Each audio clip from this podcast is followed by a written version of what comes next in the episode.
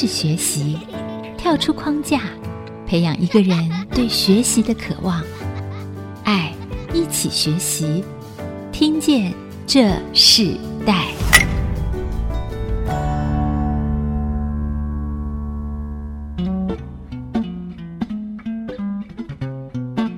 各位听众朋友，大家好，欢迎收听《听见这时代》，我是主持人郭兰玉。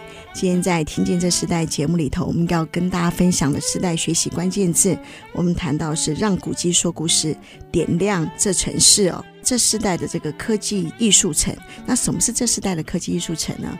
啊，我们在新的时代，对艺术、对科技，甚至对一座城市的愿景和盼望，甚至它呈现的方式，都已经不一样了。那我们今天针对这个课题，我们特别邀请到一个大新竹市的生活圈里头，其实应该他在行政首长，在各样政治环境里头非常瞩目，而且是受欢迎的程度哦，超过。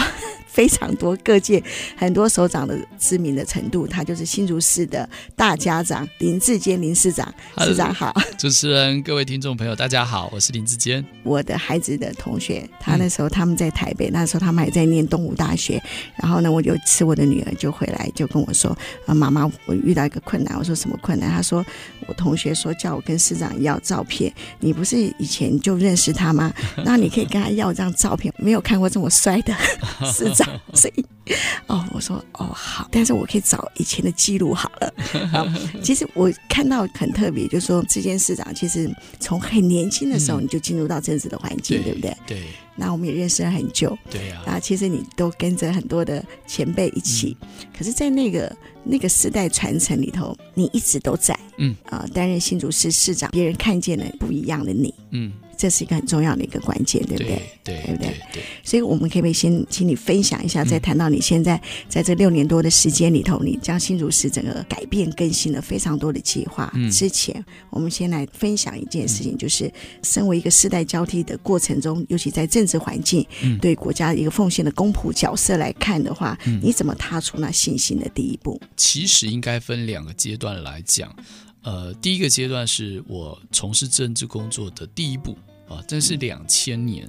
那其实我从事这个工作，当时只是一个偶然的机会，因为我那时候还在念书，还在念大学，但是家里经济的状况，所以我需要有一份工作。呃，所以其实是半工半读，偶然的机会，呃，进到了这个领域里面。当然，二零零九年又是另一个关键，因为呃，我从事。公共事务工作，过去九年的时间都担任助理，当然学习很多，但是时间，坦白说，那时候二十五岁到三十四岁，有将近三分之一的人生都在做助理的工作，所以刚开始我也曾经迷惘，怀疑说这是我要的人生吗？哦，因为其实公共事务工作，哪怕是助理，或者是过去我担任过议员，现在担任市长。其实你都要花很多的时间在付出，而且是经常是做帮忙别人的事，所以你必须要有很强烈的一个热忱跟热情。嗯，那二零零九年，呃，我决定要参选议员，是因为我希望借由选民、市民的一个支持、选票的一个肯定，让我能够在未来城市的擘画上，能够去实践我的理想。简单来说，比如说，二零零九年我担任议员期间，有很长的时间我都在推动动物园复兴运动。那担任议员的时候，推动动物园复兴运动，就是疾呼当时的呃新竹市政府能够关心这个动物园，希望可以给动物更好照顾，投入更多的经费，整修这里的环境，重新找回大新主人对这个动物园的记忆。可是我觉得我担任议员似乎没有办法实践我这个梦想。所以后来一个机会，二零一四年我就投入新竹市长的选举。那那时候只有一百天的时间，几乎是一个不可能的任务啊！我想副总也很清楚那个过程。但是我总觉得，哪怕只有那么一点点的机会，如果没有投入，就一点可能性都没有。但是我只要投入了，哪怕它只有一个 percent，呃，三个 percent、五个 percent，但是就是一个机会。总结来说，在这个从事公共事务工作这一路走来二十年的时间，每一个关键的时刻，除了机会，再来就是勇气，最后一个就是永不放弃的一个精神，去把事情做好。所以我大概在这个过程当中经历了这些阶段。市长那个一百天的选举，我觉得那是在你生命中，在很多人里头是觉得不可思议的。嗯。可是那时候你选这件事情，第一个其实大家最看到最重要的是你太年轻。对对。你非常年轻。是那时候我三十九岁。对。然后我样子又比我的年纪看着再年轻一点点。对对，因为你有点哎，说市长娃娃脸。没问题的，没问题的。对，可是那一百天整个选举到最后选票出来，嗯，然后。你正式成为新竹市市长，嗯，你知道你应该出来做这件事。到你你真的发生，然后发现你已经要做这件事的时候，那是不一样的心情，完全不一样，完全完全不一样。因为当时是一个对于这座城市的热情，促使我去下这个决定。总觉得说我年轻，我可以跌倒，但是如果有这样的机会，我刚刚说，如果有这样的机会，我不去尝试。那可能就错过了。当选的时候才发现说，哇，原来眼前的挑战更多。等一下，那时候觉得动物园要改变很快啊，哈，对，对不对？想一下就应该做嘛。嗯、我记得还有你那时候有提到，就是说单车步道这件事情也是你非常注重的。那时候在做议员的事情，你你想改善这个道路的这个问题，对。对，然后，可是后来你真的做了市长，嗯、你觉得那时候最大的挑战到现在、嗯、那个挑战？哪一些部分仍然存在？哪些部分你真的面对这些问题的时候，你看到改变的？，OK，一直都会存在的挑战就是每一个重大的公共建设或重大的议题，它难免都会跟呃少数的人有冲突。其实我们明明知道有七成八成的民众都是支持，但是往往会发出声音的，就是那少数的一成甚至更少的民众。但是往往很多时候，过去的地方首长他可能会因为这样不同意见的声音，所以他就停下来了。比如说我这几年努力在推动的步行城市，新竹市民应该都可以感受到，现在的旧城区步行的环境好的很多。大家走在路上，不仅呃人行步道变宽了，交通号志变得更友善了，呃人行步道的设计也更友善了。那但这样子的一个工作一开始都有很大的阻力，因为你可能会牵涉到骑楼要顺平啊，骑楼要打通啦，那么原来的这一些呃店家居民就会有很大的反弹。但是这些东西都是需要去沟通。印象最深刻，我在推动步行城市的过程，骑楼顺平是最困难。但是我有一天晚上真的是有感而发，我写了一篇很长的深夜文，我告诉大家说。我们下了车都是走路的人，不管你是任何职位、任何工作，我们都会是下了车都是走路的人。所以这个走路是非常重要的。在这一些工作的推动上，这些挑战都没有停下来过。即便到现在，啊，我在推动大型组轻轨，好了，我一直觉得说，这座城市一定要有一个好的大众运具来解决我们每一次上下班拥塞的问题。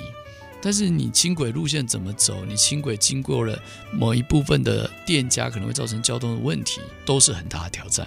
但是就是要持续去沟通。看到一个新时代的这个行政首长，有一个不一样的地方，他会深夜发文哦。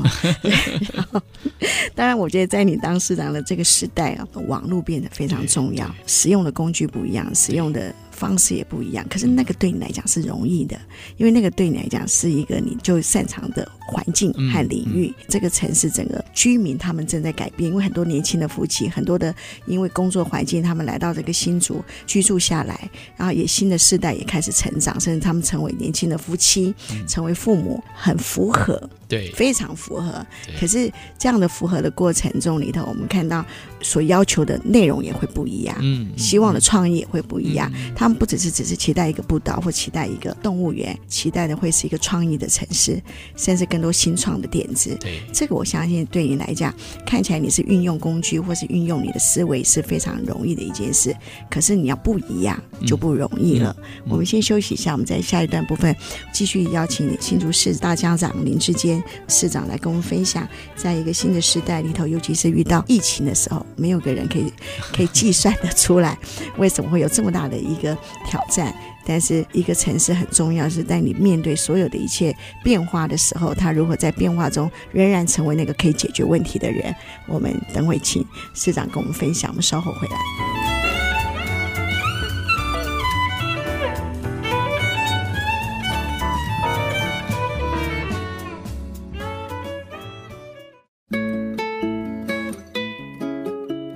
欢迎回到《听见这时代》，我是主持人郭兰玉。今天在《听见这时代》节目里头，我们要跟大家分享一个新的城市哦。为什么会新的城市？其实新竹它是一个非常资深、有历史的一个城市。嗯、可是我们知道，在这个近年的时间里头，它不但是因为科技的进驻的关系，我们也看到我们的行政首长也是一个新的时代。他在这个新的时代里头，他进到一个这样子的一个城市的规划的首长的时候，他融合了过去在新竹里头原有的宗族，甚至很多的传承世代家族，到新的不同的居民进入到这边，这新竹变成一个非常大的一个，好像是一个混合的不同文化的这样的居住的居民。市长你自己在这么年轻就当市长，你从原本监督的角色，议员监督的角色，到你要被监督，然后你要去服务所有的民众，对于你自己，嗯。你的认定新竹，你认为第一个你联想到的是什么？啊？其实新竹对我来说，我会先想到这座城市的古迹群，因为我是土生土长的新竹人。那么我对这个城市，尤其是旧城区里面的这些建筑特别感兴趣，所以这个到后来我担任市长之后，也花了很大的心力。呃，去做古迹的修缮、身份的认定，把它重新开放。那这几年，包括了新竹州图的打开，在日治时期就有的一个建筑，然后当时是这座城市最进步的一个服务设施啊，阅读的空间。但是它被关起来长达这个三十年的时间啊。那我担任市长之后，因为它已经是一个。私有的产权，但是我一而再再而三的向这个原这个持有人来拜访，然后终于能够把它打开，而且是修缮，并且我借由二零二零我们办台湾设计展的时候，在里头策展，让更多的人进到这个空间。所以有外地来的朋友，也有原来住在这座城市，小时候在这里读过书的，呃，现在已经是七八十岁的长者，进到这个空间里面，那仿佛时光隧道。所以对我来说，这座城市印象最深刻的是古迹。那当然，我们的科技也是这座城市的另一个骄傲。二零二零哦，这个全球都很不安静，因为我们面对了这个 COVID-19 的一个影响。但是台湾却在这个防疫上有很亮眼的一个成绩。那个这个是政府努力，人民团结一致。但是另外一个我们看到的是在。中美的这个贸易战的过程当中，台湾，呃，尤其是新竹这一个城市，它在这样子的一个科技战略上，产生了一个地缘政治的一个非常关键的心脏地带。我们的晶片可以让我们影响到国际对我们的认同，甚至需要。所以，我想文化和科技大概是多数人，包括我自己，身为新主人，会直接的一个连结。那当然，我会觉得说，还也有很庶民的文化啦，就是我们的小吃。呃，我们是一个有三百年历史的城市，我们的这种。呃，百年的这种饮食文化，当然有它的独特性。我记得你还出了一本书哈，对，市长带你吃美食，哎，带你吃美食。然后因为这样带带带，我们看到很多五十年的老店、百年的老店，他们变成一个新的模式啊。嗯嗯嗯、那我们也看到在经营的这些呃新创的这些年轻人，对，他改变了米粉的吃的方法，改变了各种不一样的方法啊。东门市场好热闹，对，非常热闹，而且很多的外地客都会选择这个东门。市场来作为他们的观光旅游的其中一个点。其实新竹的文风一直是很盛行的，对，非常盛行的艺术的部分。你认为你自己一个新的时代首长里头，你怎么让这个城市变得更有艺术化？OK，甚至可以让民众觉得哇，这跟他们的这个时代是紧紧相连的。是我，我想我们是软硬兼施了哈。软的部分是我们先从最浅显的，就是说民众马上可以共同参与的。好好比说艺文团体的表演，每一年在七八月会有办仲夏艺文季，那就会邀请台湾最顶尖的表演团体、艺术团体。好比说，我们三月二十刚有一个武林剧场，相当相当的精彩，我看了也非常的感动。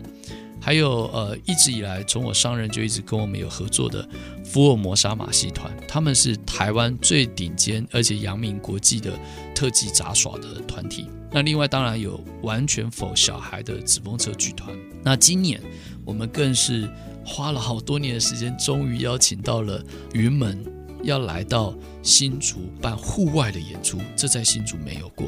那所以这个是一开始我们就做的事情。但是不仅是这个，呃，我们也在硬体上，比如说我们有。呃，新竹美术馆，我们有二四一，就是过去都是闲置的空间，现在变成当代艺术或者是多媒体艺术的一个策展的环境。那不只是这样，我也在这几年向中央争取经费，我们未来有国际展演中心。哦，那这个国际展演中心，它的剧场是完全符合世界标准的剧场，也就是像鱼门在淡水的那个剧场。那我们过去的那个闲置已久的天灯馆，在联发科蔡董事长的协助之下，也要转型成儿童探索馆，在今年就会完成了。年底的时候就可以完成了。对，对，今年 maybe 也许有机会在下半年呃第三季可能就完成了。嗯，那另外呢，我也希望说，不仅是这样，我希望扎根到孩子上，所以我们在这个艺术的教育上也投入了很大的心力。呃，希望说孩子从小就能够耳濡目染，对于艺术有更多的认知跟了解。所以，我们现在的不管是新竹美术馆，或者是二四一的空间，常常都可以看到学校带着孩子进到这个空间里面。那我想，这个都是最好的一种呃艺术教育，包含今年的儿童节。也有一个特别的活动。呃，每一年我们儿童节都有一个儿艺节的活动。那儿艺节我们每一年都很精彩，其实都是一种无感的体验，让小朋友可以攀爬啦、悬吊啦，然后或者是奔跑啦。那今年我们除了有六大游具在我们新竹左岸这个刚完成的这个水岸的建设，那还有晚上我们会在周厅，就新竹市政府有光雕的展出。在市政府里面也跟乐高合作，呃，邀请大家来当小小市长，自己来搭建你想象的未来新竹市，啊、所以四月二号到四月五号的整个新竹是非常 for 孩子，而且是充满了那个欢乐的。因为我自己看到你自己担任首长以来，其实做非常多的付出，甚至就是亲子，跟你自己的对、呃、有三个孩子是有关系的。当然，当然，当然，我自己的孩子九岁、七岁、五岁，那我完全可以了解说，每一个父母亲对孩子的疼爱、嗯、对教育、对亲子、对艺术文化的重视。那你会有一些创意，会是从从跟他们的互动关系来的？当然，比如说这个乐高，嗯、我的大儿子他就很喜欢乐高啊。那我就会告诉我的同事说，那我们是不是可以让孩子们，我们邀请乐高一起来合作，然后，呃，孩子们自己来搭建他们想象的。未来新竹，可是这也曾经成为我后来施政真正的一个方向，就是因为孩子们去在我们有一次新竹三百的活动里面，他们去擘画他们对校园的想象，后来我们就落实在这个学校新建里面。对不对？是不是关心的那个学校？关埔国小。关埔从这个创意来的。对对，就是从孩子里面他们的想象，然后去延伸出来的。嗯所以，其实一个城市它的一个新的发展里头，我们可以看到创造性很多是从更小的新的世代他们展开的。因为从他们的时代，他们想象力是非常的充足。对。可是他们可能不见得他们可以实际完成这件事。对。可是那个想象力的这个激发，就刺激了大人。没错。然后让这座城市就变得很好玩啊！我们先休息一下，我们在下一段我们要继续邀请林志坚市长来跟我们分享，就是其实现在不只是成人会遇到很多的挑战。嗯，新的一些，他们这些下一代，他们也会遇到不一样的突破。嗯，比如说，他们可能需要数位化。嗯，数位化这件事情，它已经是变成一个好像未来的智慧型 AI 等等，都已经在这个环境里头俨然产生。等会请市长跟我们分享这个 AI 这些智慧型的发展里头，跟你的城市的未来规划有什么关系？我们稍后回来。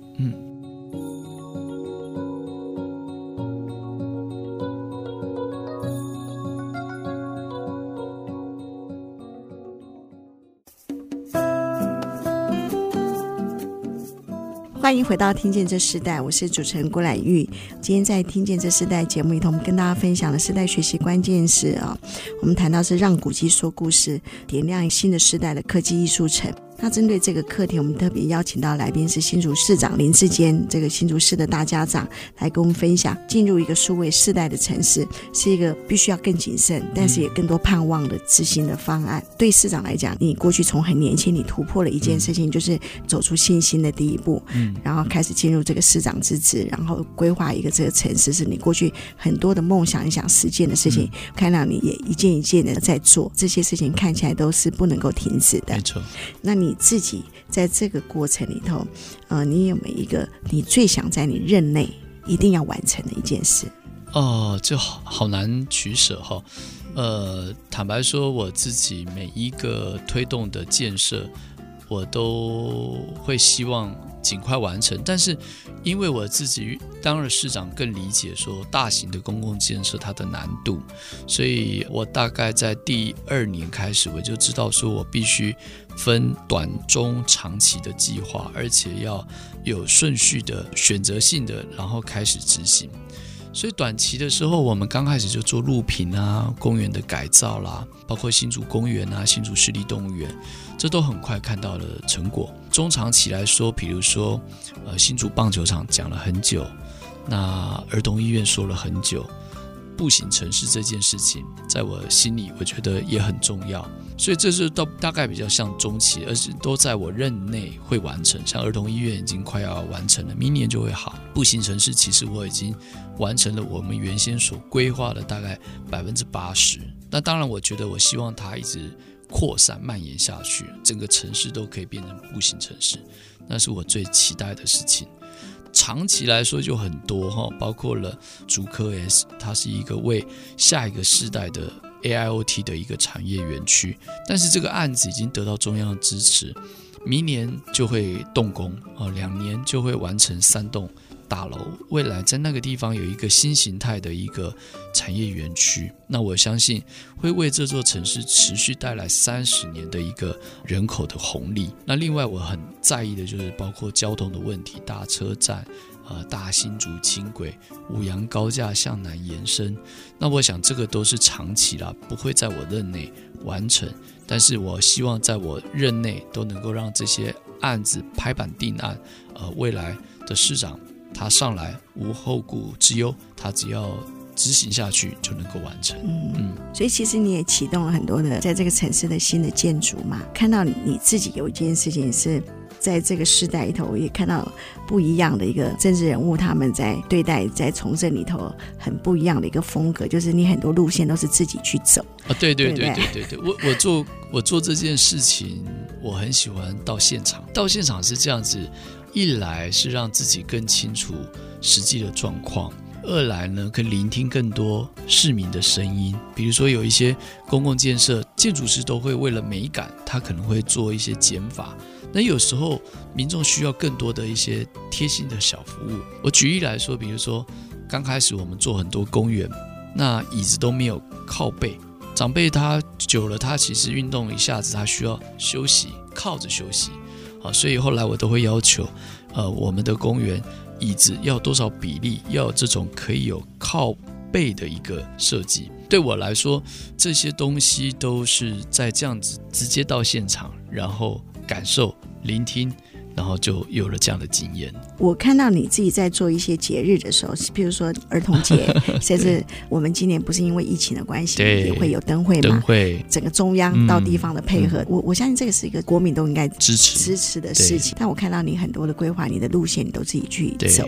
那我如果我们说单单的一个最近要发生的儿童节的来看的话，你自己也分享给市民的一个路线、啊 okay、路线 OK，因为我们这一次儿艺节的。主展场就或者是说我们的体验场在新竹左岸，过去其实是一个头前溪旁，那是一个高滩地，所以民众一般外地来的朋友大概不太容易找到。不过因为在这一次的儿一节，我们做了很多的接驳啊，所以我会建议大家，大家还是尽量使用大众运具，从我们的火车站下来，然后你可以坐我们的接驳车，然后带着孩子去体验这六大游具。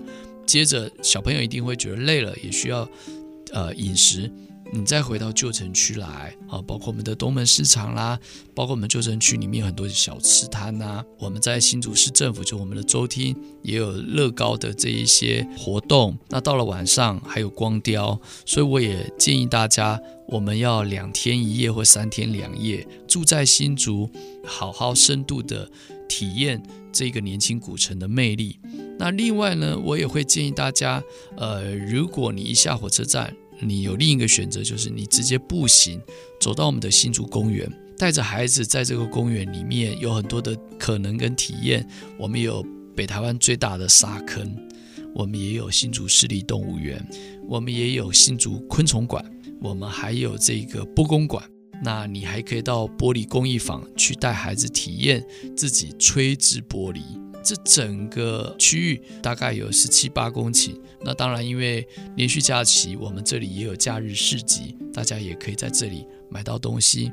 那除了传统的市集之外，在我们的旧城区，我们也邀请了台湾很多年轻的就是手作达人，我们会在晚上在旧城区办市集的活动，它非常的温馨，嗯，很适合亲子跟家人。对。过年期间啊，在历史公园的樱花季一样，对，对，对，对不对？对，对，对，那带给很多家庭很多很美好的时光。哇，那真是今年的樱花大盛开啊！真的很棒，的，大爆发，大爆发。你你自己有没有去啊？我有去，我有去，而且我就一个人骑着脚踏车去，结果因为被认出来，然后就有点走不开，一直被。被要求要合照，Yeah，、嗯、对，看到这是在春季的时候非常棒的一个开始。对，那当然就是我看到一个新竹市，他们可能对这些亲子的环境是这么的投入啊。那、嗯、你自己认为新时代这个孩子，对，他们除了在课业上会遇到的不同的挑战之外，你觉得他们在这个整个社会、整个环境里头，他们最需要学习的很重要的一个挑战力是什么？其实和我自己对教育这件事情看法，可能有跟一些家长是相同，但也有可能跟一些家长不太一样。因为我自己跟我太太对于教育的看法是这样：我们严格的期待我们的孩子养成两个习惯，第一个是阅读的习惯，我们希望他能够透过阅读去看见世界、认识自己啊、想象未来。但是我也要求我的孩子一定要养成运动的习惯。他选择他喜欢的运动，比如说男生他们现在喜欢的就是游泳，妹妹她就呃还没有完全找到她自己对运动的一个喜好，但是我和我太太就是在这个部分特别要求，其他课业上我们也没有特别特别的要求，我们都告诉他比之前那一次再进步一点点，但是后来我们发现说好像进步幅度也很有限，但是我们还是坚持告诉我们的孩子阅读。和运动最重要。嗯，因因为你很早入社会，对对不对？对。对，但是你对你的孩子的期待，你会让他跟你一致吗？还是不，不会？不会。我我的小时候，我我妈妈就是孟母三迁，典型的从很乡下的地方，然后搬到学区。她期待的就是我有一个更好的受教育的环境，但是她没有理解说，孩子在成长的过程当中，他可能更需要的是陪伴。我一直跟我太太都有一个共识，我们不要让孩子抗拒学习，不要一直给他很多东西，而是要问他你想要什么。啊，所以我们的方法是这样。市长在过去的岁月当中啊，其实是一个很活泼成长的人，对对对对，就是有自己的想法，是，然后也真的是很多事情是按着你自己的想法就开始成长了。我相信在你对孩子的教育里头。当除了课业之外，嗯，你刚就像你说，阅读很重要。对，他们其实要面对的挑战是不输给我们现在这个时代的资讯太快了。对，而且他们的应变力可能都要比我们更多。嗯，可是，在这样的一个环境里头，城市怎么让这些孩子在各种不同的生活的环境里头，能够体会到，嗯，啊，他们的整个时代的改变。对，甚至。他们可能有哪些的事情是他们在这个城市里头他们独享的？嗯，其实不一样。嗯，他们在这个城市里头确实是跟一些其他城市又不一样，因为每个城市的文化特质不同。对，他们怎么去运用这些地方，运用这些资源？我们下一段来分享。我们稍后回来。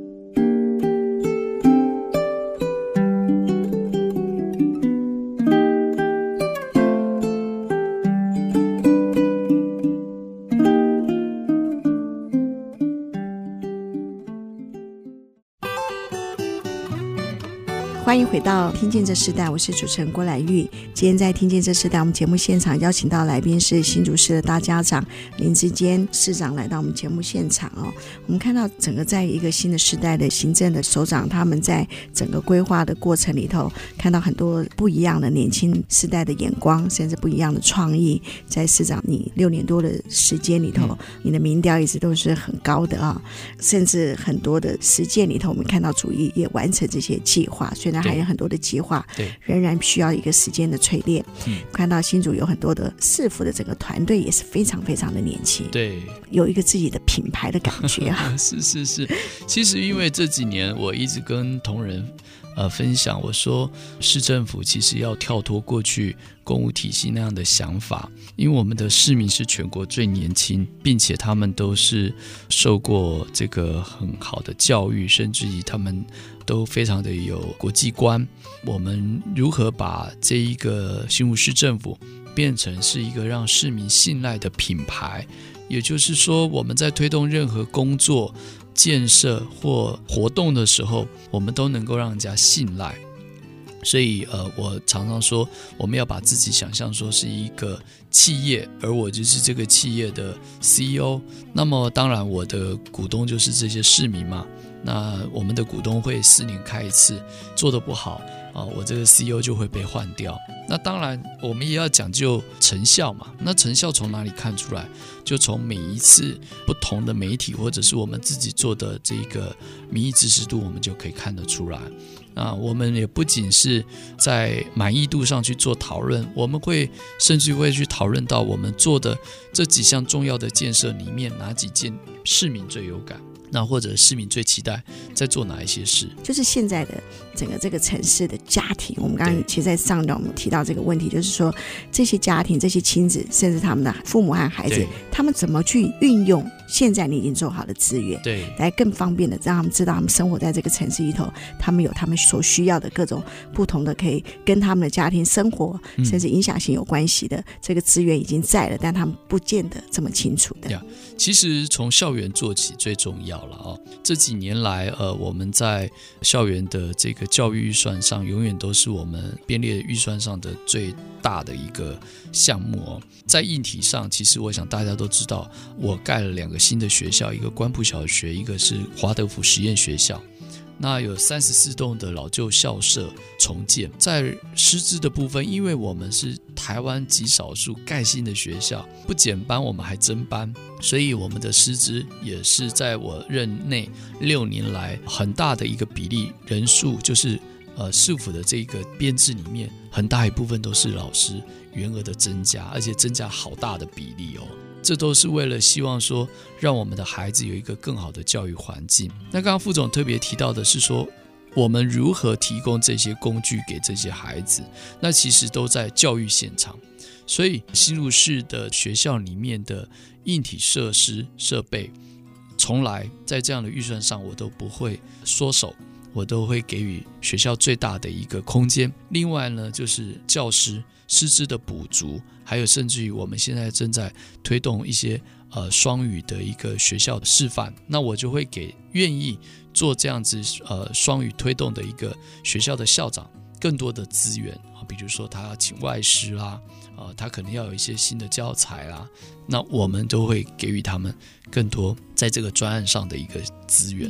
嗯，等于市政全力来推动教育的这个他们所需要的各种各不同的资源嘛。同样的，就是你自己对下一代有什么样的期许？你认为因着你的这个年龄一个新的开始，你对下一代有什么样的盼望呢？那我自己跟我很多年轻的幕僚的相处，我发现现在年轻人的特色是这样，因为他们资讯的取得非常的快速，所以他们跟我们过去的学习是截然不同。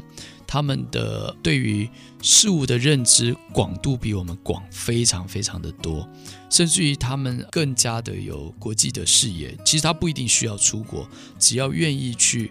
网络上摄取这一些相关的资讯，其实都找得到，所以他们未来会面临的就是世界的变化很快，那么挑战会非常非常的多，比起我们这个时代来说会更快更多。但我相信，因为每一个时代的成长的背景不同，所以也也会有更多的创新。所以未来下一个世代的呃年轻伙伴们或者是年轻朋友，一定要快速的学习，然后要勇敢的尝试。那我觉得最重要的是要坚持下去了哈，因为当然我也有发现说，呃，他们的学习跟训练会产生一种浅碟式的文化啊，在他们的成长过程当中，但是可能要要更多的深度的去体验跟了解，或者是说更直接的说，就是可能要从基层开始，然后要愿意。蹲下去这样子呀，对，这有点像是你的过程啊。对，那我我们最后时间，我想请市长跟我们分享一下你光雕节，好不好？OK，对对。二零二一台湾灯会本来在新竹，那我们邀集了全世界好多国内外的这个艺术家跟策展人，但是因为疫情，我们不得不下这个决定，就是停办。但是当时我们在行政院讨论的时候。呃，院长也有特别要求，交通部跟新竹市政府，艺术家的创作不可以让他平白无故没有展现的一个机会。在疫情趋缓之后，我们还是要呈现，所以新竹市政府会在暑假七月、八月的时候，确切的时间我们还在讨论。那因为跟防疫有一些关系，那我们会调整成新竹光临艺术节。光临就是欢迎光临的光临。那光临两个字本来的意思就是敬称来宾。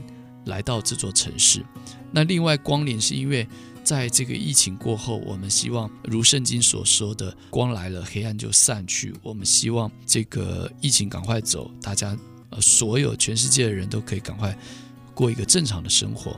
那另外我们的光临艺术节，因为是大量用光雕艺术创作打在我们的古迹，所以我们呃特别取了新竹。光临艺术节，希望大家来新竹，欢迎光临，这样。欢迎光临，对。然后我想，你当市长应该也很少去听演唱会了哈。对对对对，对，对，没有这样的机会了。